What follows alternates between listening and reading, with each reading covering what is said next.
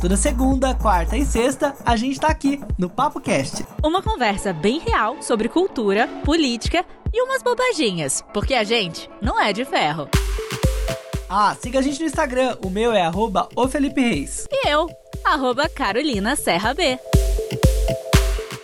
Você que foi às urnas e votou, escolheu um vereador ou uma vereadora que tinha os ideais e as ideias bem parecidas com as suas, saiba que legal, esse foi o primeiro passo, mas ainda não acabou. O primeiro passo foi dado. Agora vem a pergunta: na real, você sabe o que faz um vereador?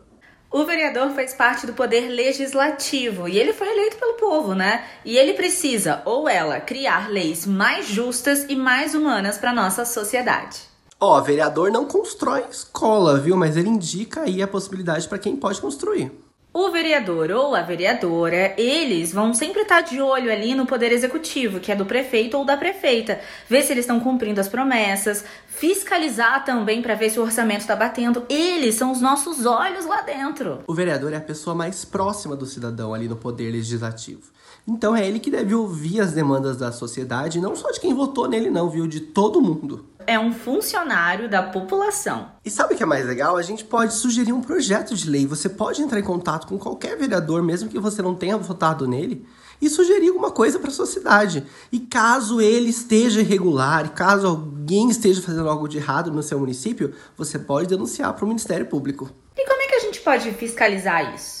Bom, um primeiro passo pode ser que agora a gente desenvolva o hábito de frequentar as sessões legislativas ou, quem sabe, ainda marcar uma reunião com a sua vereadora ou seu vereador. Você nunca tinha pensado nisso, não é legal? É direito e dever de todo cidadão cobrar dos vereadores saber o que eles estão fazendo pelo município, quais são as preposições, quais são os bens que eles estão fazendo para nossa cidade. E a gente tem que fazer isso, ficar de olho neles e fiscalizar. Os MPs são os responsáveis por fiscalizar todo o poder público. Mas você, como cidadã, como cidadão, também pode fazer uma denúncia diretamente à Câmara. E a denúncia é tão séria que o vereador pode até perder o mandato caso dois terços da Câmara decidam que ele realmente estava errado. A gente tem que começar a compreender, a entender como essas coisas funcionam. Porque o que eu posso falar aqui agora pode soar um pouco clichê, mas é verdade. Só o conhecimento liberta. As coisas vão ficando mais tangíveis, mais simples pra gente compreender. Sabe o que é legal de tudo isso? Quanto mais a gente entende dos processos políticos,